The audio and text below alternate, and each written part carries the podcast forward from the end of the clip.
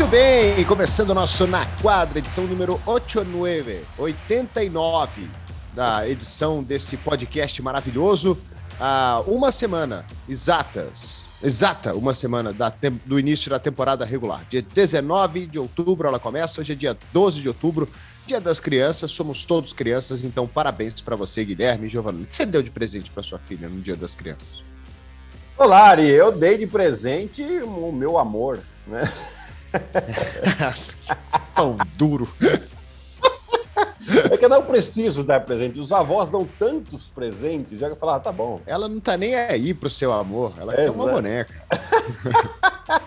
ela quer que eu conte uma história para ela. Na verdade, antes da gente começar a gravar, eu tava lendo um livrinho ali que ela pediu, papai, lê essa história para mim. Aí eu li, eu falei, ela pediu de novo, eu falei, agora tem que gravar, daqui a pouco eu leio. Bom, deixa ela aí do lado e ela vai ouvir uma história boa hoje também, que é a história do Ben Simmons. Vai ser uma bela história, né? Tem que começar com Era Uma Vez, né? Era uma vez um jogador de 2 metros e 11, armador em Filadélfia.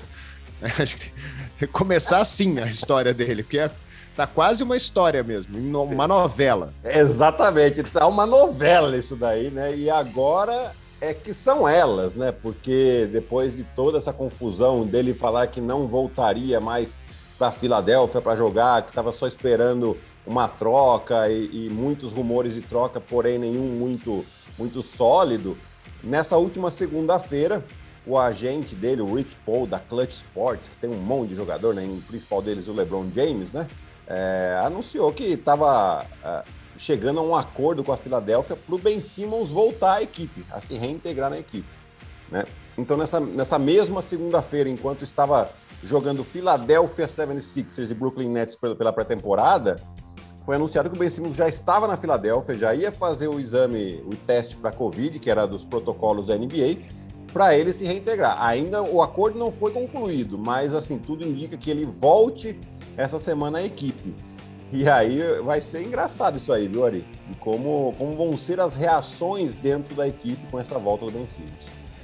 É, porque tem aquela entrevista do Embiid, né, que ele mandou mal na entrevista, na real, né, falou que o time foi montado lá pro Ben Simmons, tirou, tirou basicamente o de todo mundo da reta e colocou tudo na conta do Ben Simmons, uh, como a imprensa fez, como o torcedor do 76ers fez, principalmente depois daquela derrota pro Atlanta.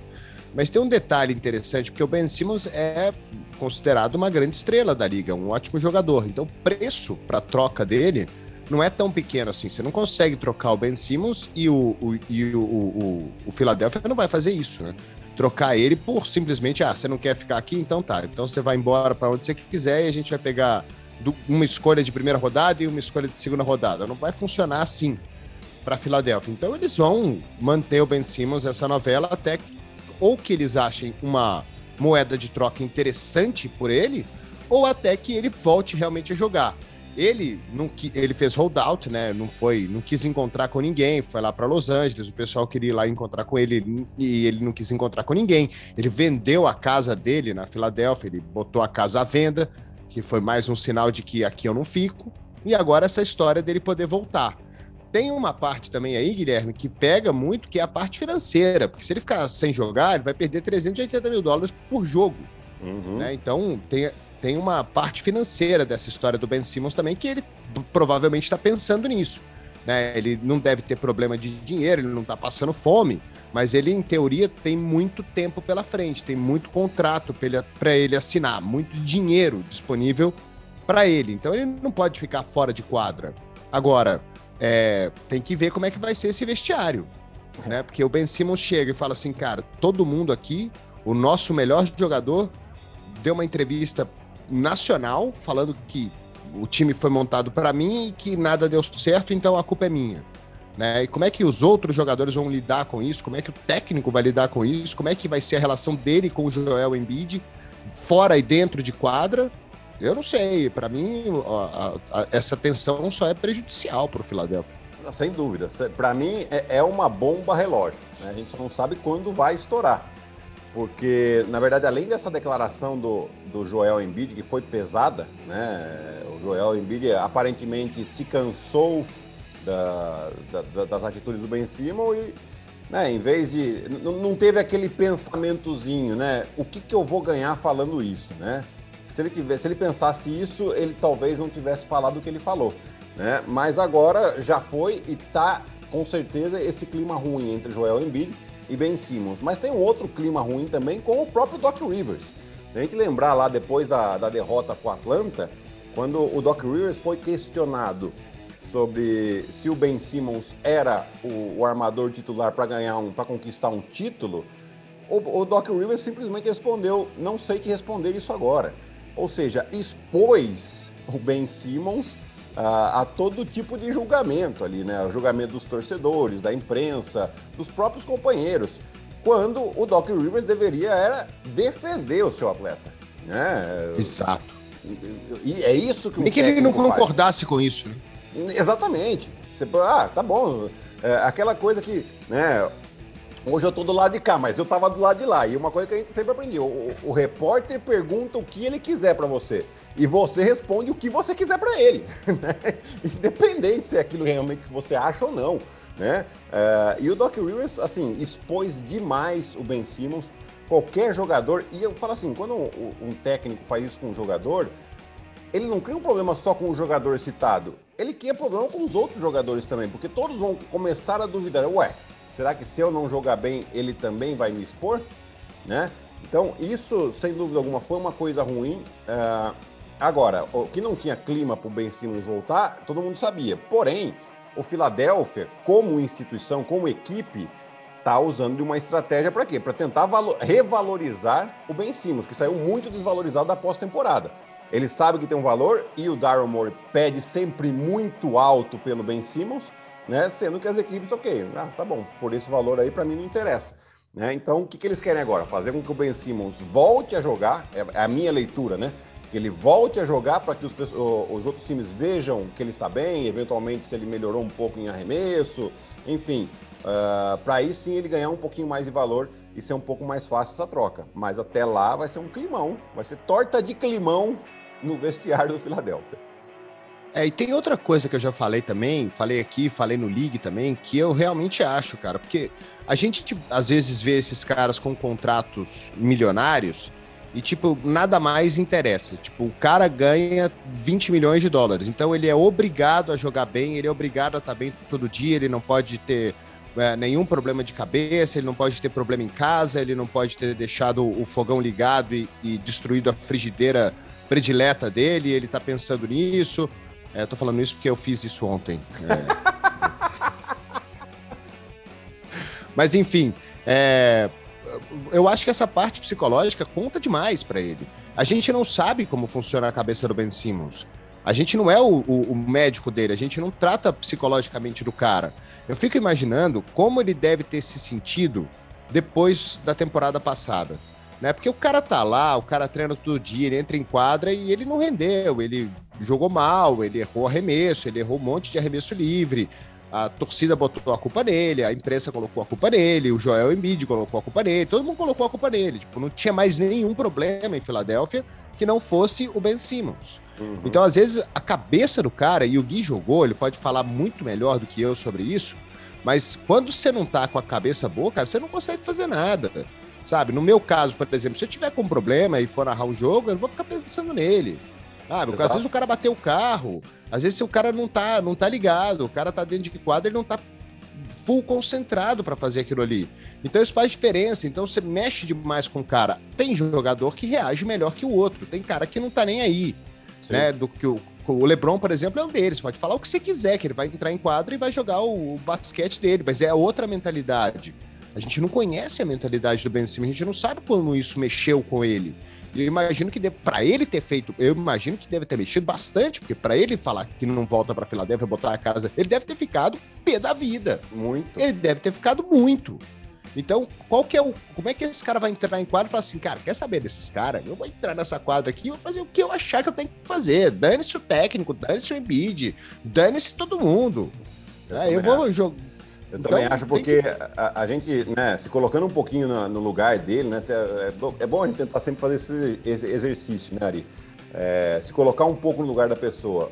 Ele olha para a situação, ele fala: Eu tô de bode expiatório aqui. Ah, joguei mal, beleza, tá ok. Mas é só isso o problema? Quer dizer, então eu saio do time e resolvo o problema, então eu vou resolver o, o problema do time, vou sair. Né? É, é isso um pouco que passa na cabeça dele. E, e, e você falou, você está coberto de razão ali. Ah, uh, aqueles comentários, ah, mas o cara tá com um contrato de 140 milhões de dólares. E, e daí?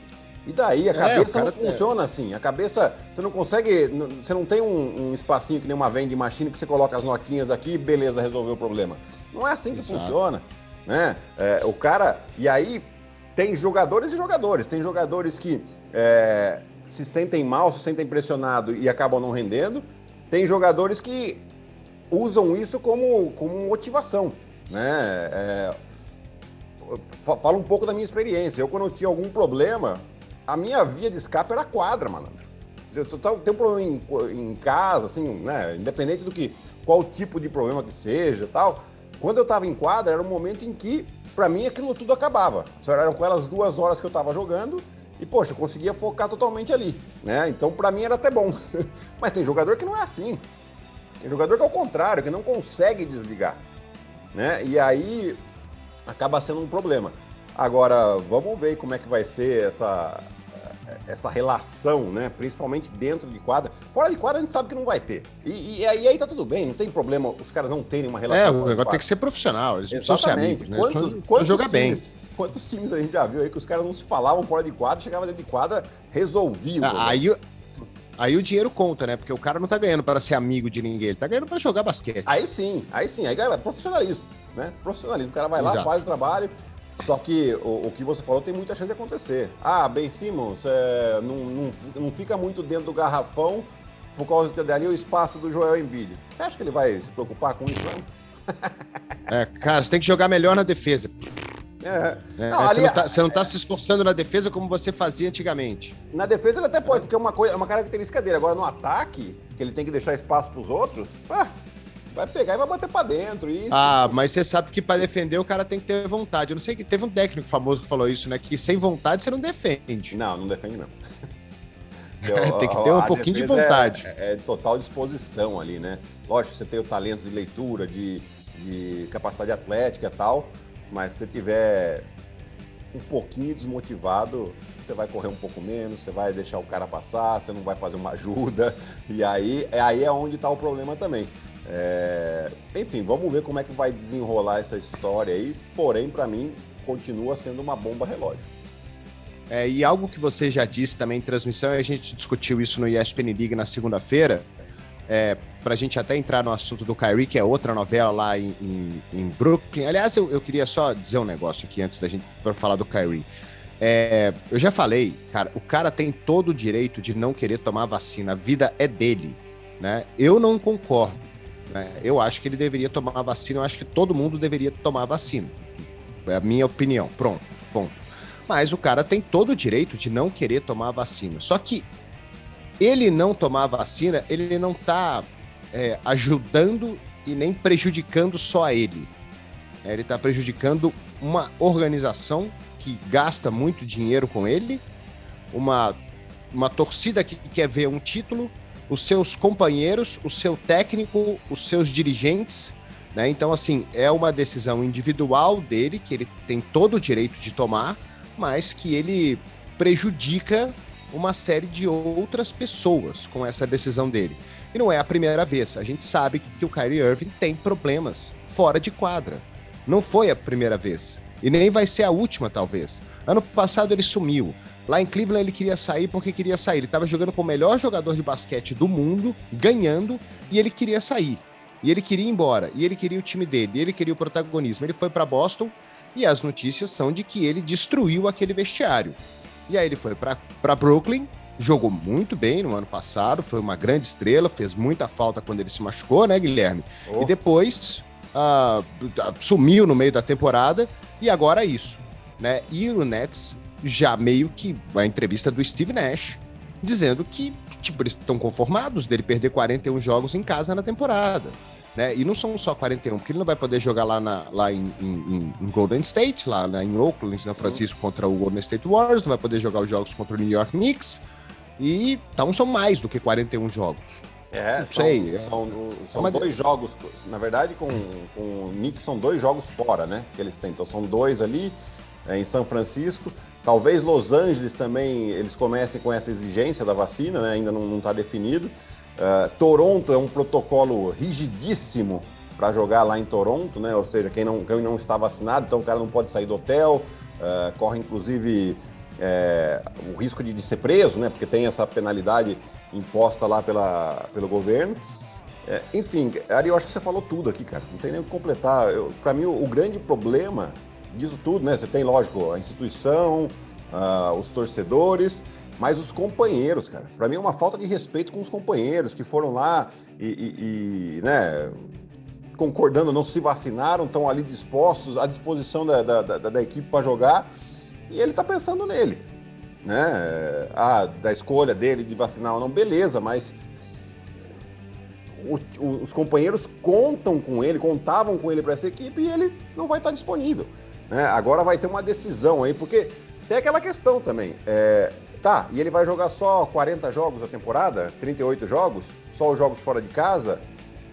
Como é que playoff, isso funciona? Né? Não, e como é que isso funciona para os companheiros? Ah, então, que jogo que a gente pode contar, que jogo que não pode? Isso não funciona. O jogador part-time não funciona. Né? Então, assim. Como é que vai ah, ser o jogo com ele em quadra? Como é que vai ser o jogo sem ele exato, em quadra? Exato, exato. Assim, poxa vida, isso aí não, não dá certo, não. E, e, e o, o, Nets vai ter uma reunião para decidir se ele vai jogar os jogos ou não. Né? É, o Steve Nash deu uma entrevista colocando um pouquinho de panos quentes que aí sim eu concordo com o Steve Nash que é isso que o técnico tem que fazer. Uma vez que não está tomada a decisão, ele está protegendo o Kyrie, tá? Eu tenho certeza que não é aquilo ali que ele falou 100% que ele pensa, tá? Mas ele fez, tá dando uma entrevista, tá indo ao público ele ainda assim protege o jogador, por mais que ele possa não concordar com aquilo que o jogador está fazendo. Tá? E, e aí eu não tenho dúvidas que a diretoria do Brooklyn está tentando arrumar uma solução. E por solução eu penso logo numa troca. Né? Manda ele para um lugar onde ele possa jogar os jogos em casa e que ele vai ter menos uh, jogos perdidos aí, pode ser uma, uma solução que eu acho que é onde você queria chegar, né, Ari? Exato, né? Que a gente projetou essa troca do Ben Simmons pelo Kyrie Irving. E é, uma, é um exercício interessante. Hoje a gente teve até pouco tempo para discutir a respeito disso, e aqui a gente tem muito mais. Mas é um, é um trabalho interessante de pensamento, porque você levar o, ben, o, o Kyrie Irving, você não está levando só ele dentro de quadra, você está levando ele fora de quadra também. Né? Que impacto que isso vai ter fora de quadra no seu time?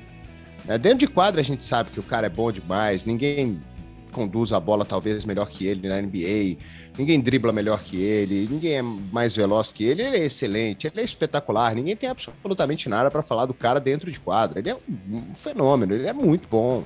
Só que você levar uma bagagem dessa, desse tamanho para fora, para um cara que está chegando e que provar de pouquíssimos times na liga, pouquíssimos, ele vai ser a grande estrela do time. Eu não sei nem se ele chegar em, em Filadélfia, a grande estrela ainda vai ser o Embiid. Ah. Será que vai ser ele ou será que vai ser o Kyrie? Kyrie tem uma carreira mais consolidada do que a do Embiid. Ele já foi campeão da liga. Ele já ganhou a NBA. Ele sabe como é que funciona. E o Embiid tá, tá lutando, tá brigando. Então, cara, eu não sei, cara. Para mim é uma troca é, muito mais fora de quadra do que dentro. Sim. Né? Porque dentro de quadra, se a gente parar para pensar, faz muito sentido. Pelo menos para mim faz muito sentido essa troca. Porque o, o, o Philadelphia, eles precisam de mais um jogador de perímetro. Ele precisa, na verdade, o Philadelphia precisa de quatro jogadores de perímetro, visto que o Embiid ali perto da cesta, ele tá o jogador talvez mais dominante da, da NBA. Né? Jogando de costas hoje, realmente ele está muito bem. Né? Então precisa de jogadores que vão, vão ser criadas ajudas em cima do Embiid, ele precisa de jogadores que tenham qualidade uh, da, da, linha dos três pontos, uh, de capacidade para criar o próprio arremesso a partir do drible. Né? E o, o, Brooklyn Nets, ele tem sim um grande número de arremessadores, a gente está falando de Kevin Durant, James Harden, o Perry Mills, Joe Harris, né? tem até um, um, novato lá bastante interessante, que é o, o Cameron Johnson também. É, é, enfim, que foi muito bem na, na, na, na Summer League, né? foi o cestinha da Summer League com 27 pontos de média, né? E você traz o, o, o, Ben Simmons, que é um jogador que é tem um estilo de jogo muito próximo da cesta e que acha bem os companheiros, que no contra-ataque corre bem achando uh, os arremessadores livres, né? Você tem ali pivôs que arremessam mais de fora, ou seja, todo o garrafão estaria aberto para o Ben Simmons uh, usar a sua velocidade, usar a sua capacidade próximo da cesta que era o que ele não que era um pouco limitado com o Embiid no time. Né? Então faz muito sentido. É um jogador que melhoraria sem dúvida alguma a defesa do Brooklyn Nets, que é um ponto fraco. Melhorou no ano passado durante a temporada, mas ainda é, não é das melhores defesas. Então, assim, para mim faz, faz sentido. Agora, se o, o, o Daryl Morey, o Doc Rivers vão querer assumir esse ônus que é o Cari no time é, fora de quadra, eu sinceramente tenho minhas dúvidas. É, e tem que ver também se o Kyrie quer ir, né?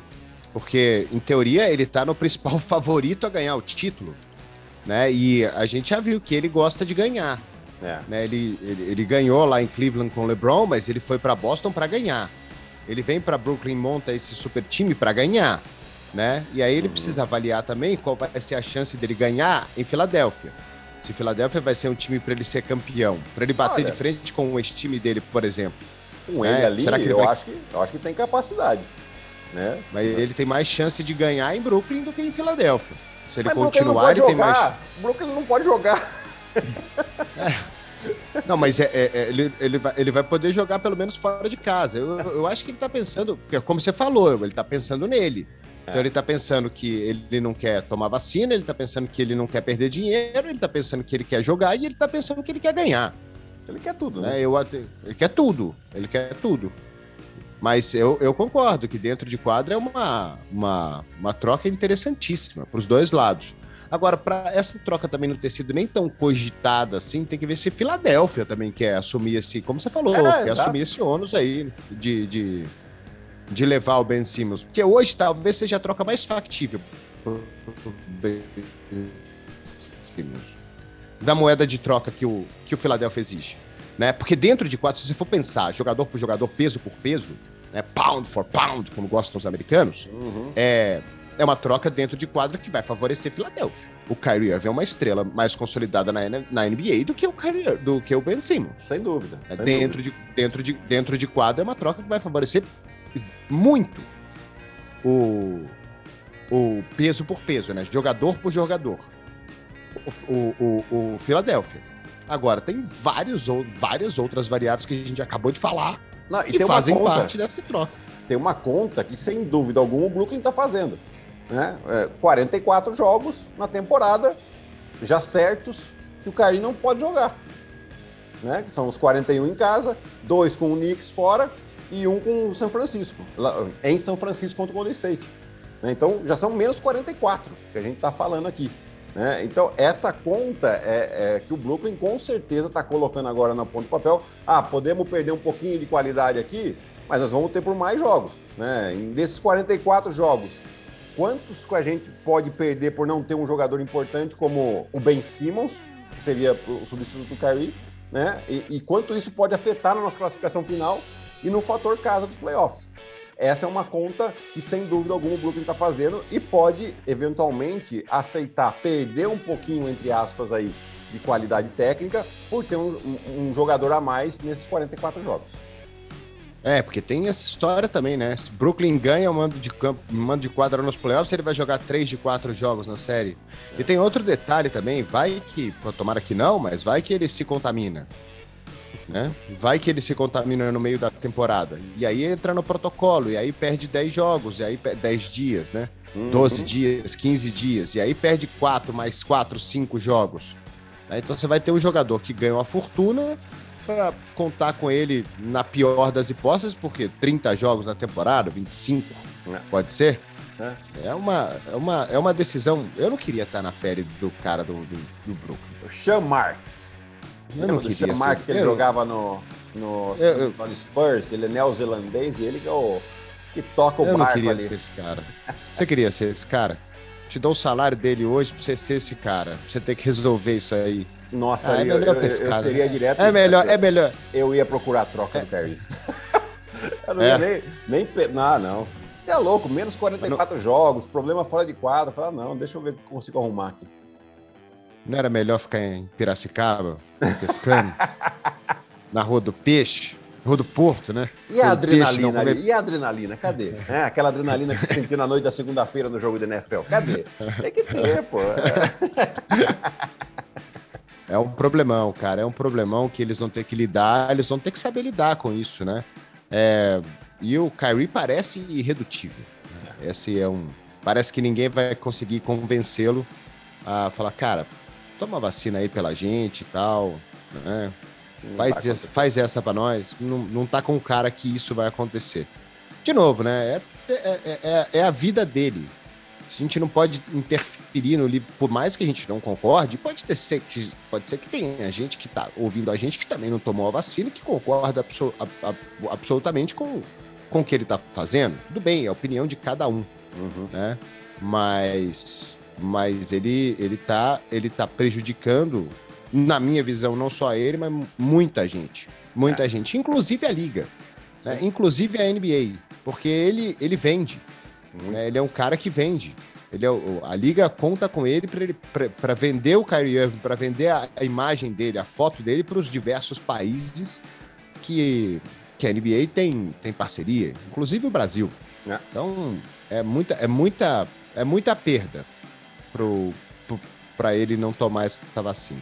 Mas enfim, é a vida dele, ele faça é, o que ele quiser.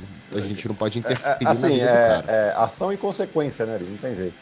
É, Exato, tem que Para tudo aquilo que você faz é uma consequência, seja ela boa ou ruim. É, a gente está gravando esse podcast aqui tem uma consequência. É, tudo que a gente faz na vida tem uma consequência. Né? o bom e velho ditado, né? O plantio a livre, a colheita é obrigatória. Então ele, sem dúvida alguma, vai colher aquilo que ele planta. É, tem um na aviação também, né? Que a decolagem é opcional, o pouso ele é obrigatório. Não é verdade? Pelo amor de Deus, né? Pelo amor de Deus, pô. Decolar, você tá ali, você pode decidir se você vai ou não. Agora, quando você tá lá em cima, você tem que pousar. a gasolina acaba. E gasolina tá caro, não? Nossa senhora, tá louco. Não tá? Tá. Muito. Guilherme, Guilherme nem vai pra Cabreúva, mas ele fica. Pô, tô aqui hoje. Tô aqui hoje. Ah, você tá aí? Ah, é verdade, não tá? Não tem. Não ah, tem... Cadê, cadê o cabeça de batata? Cadê que o. Que é, é o Michael Jordan que tá ali atrás? Não, é um troféuzinho que eu ganhei de cestinha. Alguns ah, troféus ah. aqui. Troféus, pelo amor de Deus, português. Obrigado. professor Pasquale. Nossa professor senhora. Pasquale vocês não viram, mas eu senti um tapa na orelha aqui. De, de algum, de algum lugar saiu um tapa na orelha aqui. Olha, achei que era o Michael Jordan com aquela, com aquela imagem dele. Que, não, troféu de cestinha. Hum, chique. tirando. O cara vai gravar o podcast tirando. Não, eu fiz cestinha. Joguei 48 anos na seleção brasileira. Bom, Guilherme. É, a gente ia falar do Lakers, cara, 0-4 nessa, nessa pré-temporada. É, tem um total de zero pessoas preocupadas ou, ou não? Ou dá para preocupar? Não, o resultado total de zero pessoas preocupadas. Eu acho que a preocupação é um pouco de como está jogando Westbrook, né? ainda pré-temporada e tal, mas não pela, pela sexta, mas não sim pela falta de cuidado com a bola que ele tem, né? Em dois jogos que ele jogou foram 15 bolas perdidas. É muita coisa. Né? O Lakers vai ter que trabalhar, principalmente o Frank Vogel ali com o Russell Westbrook. É, né? Tentar controlar um pouquinho esse, muitas vezes, esse ímpeto que ele tem de, de ser ansioso demais e acabar perdendo as bolas, né? E isso pode ser um problema. O Lakers ainda não jogou nessa pré-temporada com o seu Big Three, né, com Russell Westbrook, LeBron e Anthony Davis juntos deve acontecer nos dois últimos jogos, é possível que aconteça nos dois últimos jogos de pré-temporada, mas quando começar eles vão estar 100%. Eu, assim, de novo, resultado, zero preocupação com o Lakers. Agora, questão de jogo, a questão de lesões, né? O Trevor Ariza está machucado e agora foi o Talen Horton Tucker que vai ter que fazer uma cirurgia num dedo também, deve, não deve ficar tanto tempo fora. Uh, e é um jogador novo, né? Então, vamos ver como eles vão lidar com essa questão aí é, dos riscos de lesão que tem o, o Los Angeles Lakers durante a temporada. É, nessa, os Lakers ainda tem mais dois jogos de pré-temporada, né? Eles jogam contra o Golden State, o jogo é nessa terça-feira mesmo, dia 12, e na quinta-feira, dia 14, eles jogam contra Sacramento. E aí é descanso até estreia na temporada que é contra o Golden State Warriors. A gente está curioso demais para ver o Golden State Warriors com o Thompson de volta, com o Stephen Curry, que ano passado teve uma temporada de MVP. Uhum. Nem a campanha do time não foi maravilhosa, mas os números dele de, da temporada foram bem semelhantes à temporada que ele teve o seu MVP em, em unânime. Né? E foi bem, os números foram muito parecidos, muito parecidos em todos os aspectos, em aproveitamento, em bolas de três, em aproveitamento de três, aproveitamento de dois, rebotes, assistências, foi muito parecido. Então o Lakers vai ter um começo de temporada contra Warriors e Suns. Hum. Aí depois, depois melhora, né? Porque aí é Grizzlies, Spurs, Thunder e Cavaliers. O Suns é com, transmissão da ESPN, na sexta-feira, né, no dia 22. É olha só, Guilherme, olha a tabela do Lakers, eu tô vendo aqui. Hum. Eles, eles vão jogar contra Memphis, San Antonio, Oklahoma, Cleveland, dois jogos com Houston. São seis jogos aí que provavelmente eles vão destruir Sim. os adversários. E a gente vai ter que falar: olha no Lakers, esse time é bom demais. Depois dos dois primeiros, né? Que é Golden State e Phoenix. Né? É, exato. É, então. Mas já, eles podem, eles podem, é óbvio que eles podem ganhar esses dois jogos de Golden State e de Phoenix, eles podem começar a temporada 10-0, cara. É. 10-0. E aí já dá uma confiança gigantesca pro time, né? Esses caras mais experientes com, com confiança lá em cima é, é para é ficar atento, para ficar esperto, porque depois para parar os caras é muito difícil. É, e até com essa história do, do principal rival que tá lá do outro lado, né? Tem os times, obviamente, excelentes no, no Oeste, mas com, esses, com, com a história do Cari lá do outro lado, e ele não jogando mesmo, e, e, não fazendo, por exemplo, três jogos nos playoffs contra. Imagina, chega na final, Lakers e, e Brooklyn. Uhum. o Kyrie não pode jogar três jogos em casa, ou quatro jogos em casa. E o Lakers vai levar uma vantagem nisso aí também. Vai. Vamos ver como é que vai ser o início da temporada. Mas acho que é isso, né? Ninguém tá preocupado com o que vai acontecer na pré-temporada. Vamos esperar a temporada começar para a gente elogiar bastante esse Los Angeles Lakers, porque hum, a, teoria é que funcione muito bem. Os caras é. são muito bons, então é, tem que dar muita coisa errada para realmente dar errado o Lakers.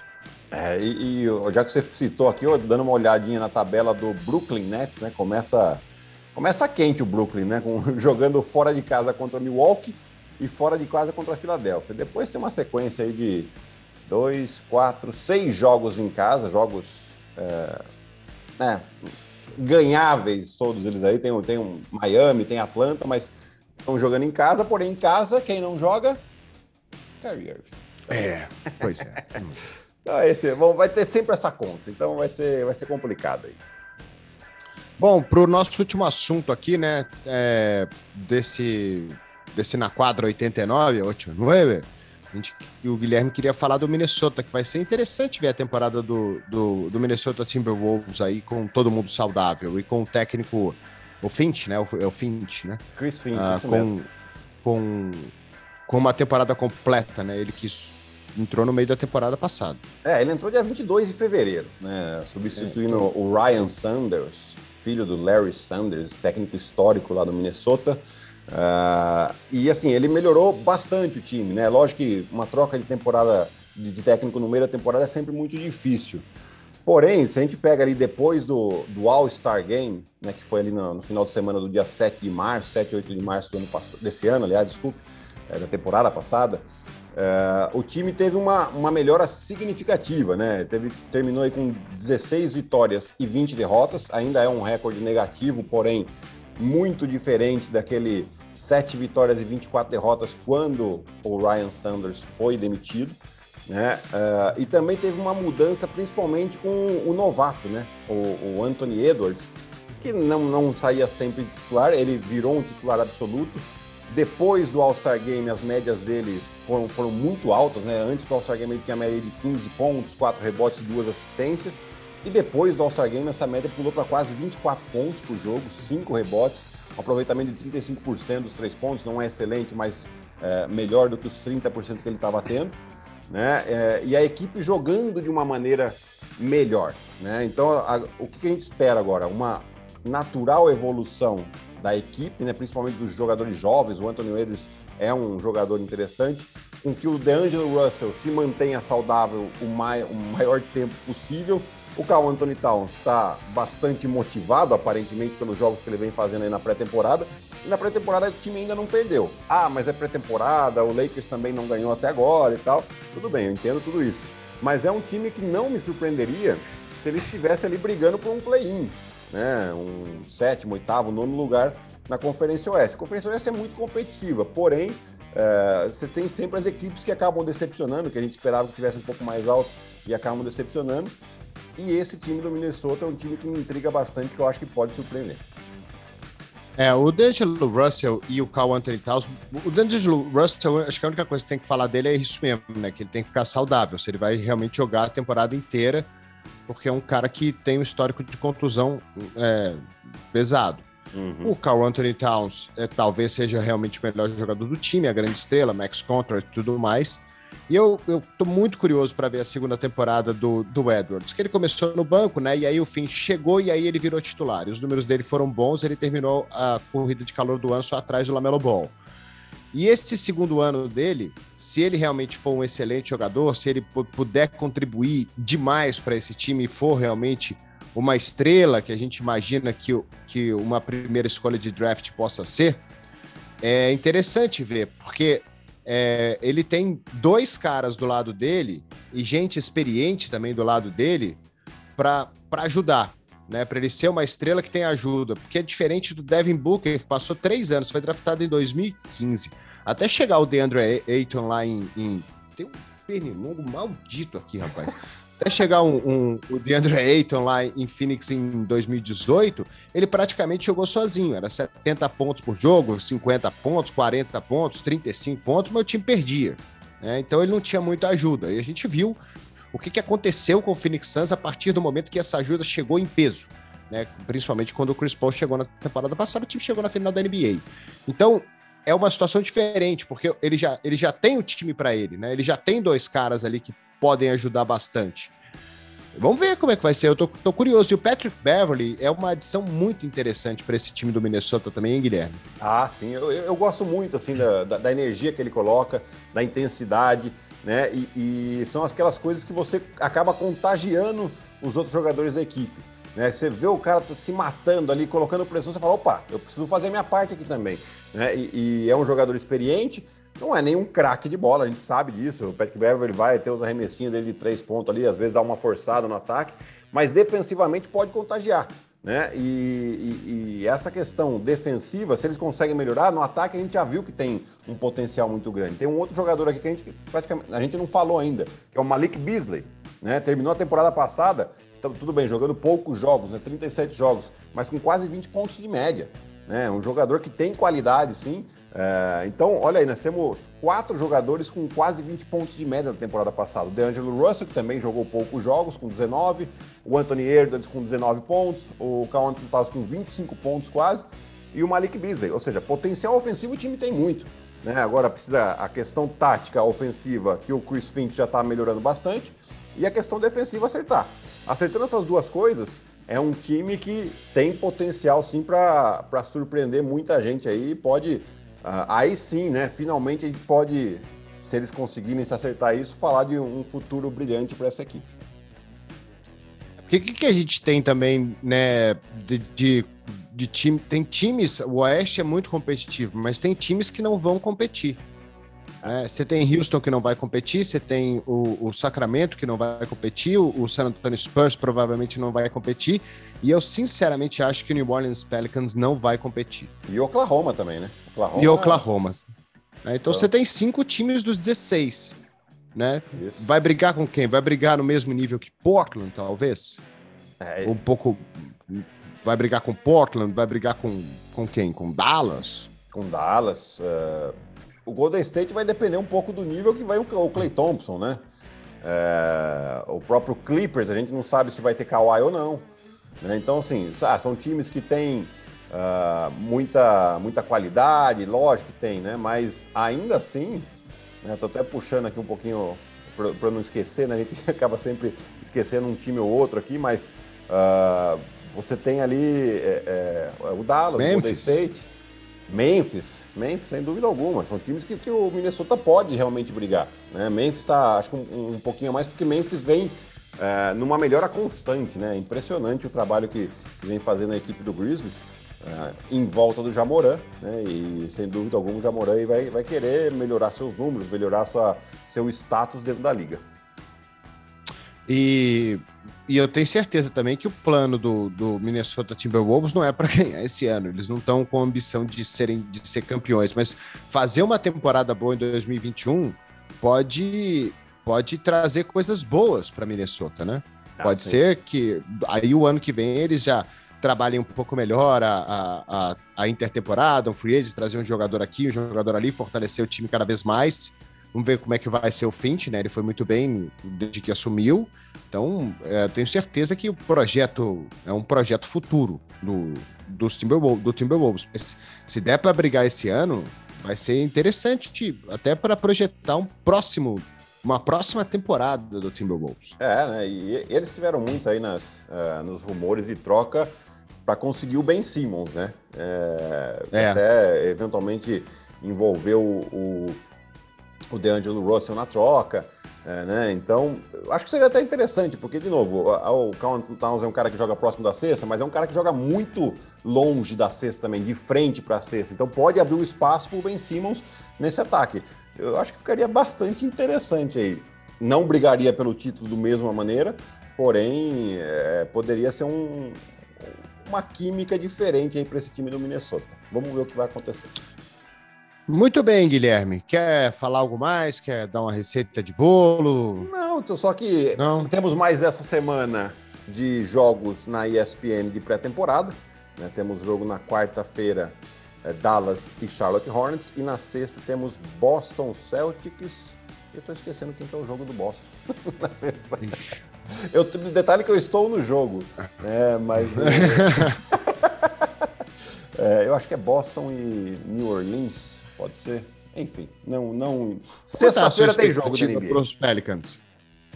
Como tá essa expectativa para os Pelicans? Muito ruim. Muito ruim. não estou muito otimista com o Pelicans não esse ano, viu? É, então, eu estava pensando mudança. isso aqui na hora que a gente estava falando sobre Minnesota. Que cê... Mais esperança em Minnesota ou mais esperança em New Orleans? Ah, assim, é, expectativa, vamos, pensar em expectativa, né? expectativa geral para que o Pelicans vá bem é muito grande, o Minnesota não. Então acho que a, a, sensação é que Minnesota deu uma surpresa melhor do que o Pelicans. Né? Mas eu acho que são times que, que podem brigar ali pela, por esse play-in. Muito bom, muito bom. Então, 8-9 se foi, 90 vem na semana que vem, no dia da abertura da temporada, é da isso. nossa gravação. Então, Aí a gente não vai poder reclamar de assunto, não. Não, de jeito nenhum. Né? Não. Falaremos da rodada de abertura, falaremos da rodada de abertura na ESPN também, né? que é o mais importante. a gente é bairrista acho mesmo. Que, acho que vai, o programa da semana que vem vai ter uma hora e 47 minutos. Muito provavelmente, né, o Sasso vai ficar quatro dias. O programa vai ser gravado na terça e vai ser no, vai pro ar na quinta. O Sasso vai ficar editando o programa. Ele e o Veronese vão ficar editando o programa durante 48 horas. Valeu, Gui. Um abraço, Ari. Até semana que vem. Tchau, tchau. É isso. Uma semana e contando para o início da temporada regular da NBA. Muitos jogos, são mais de 100 jogos na ESPN e no Star Plus nessa temporada. Um grande abraço a todos, ótima semana e até terça-feira que vem.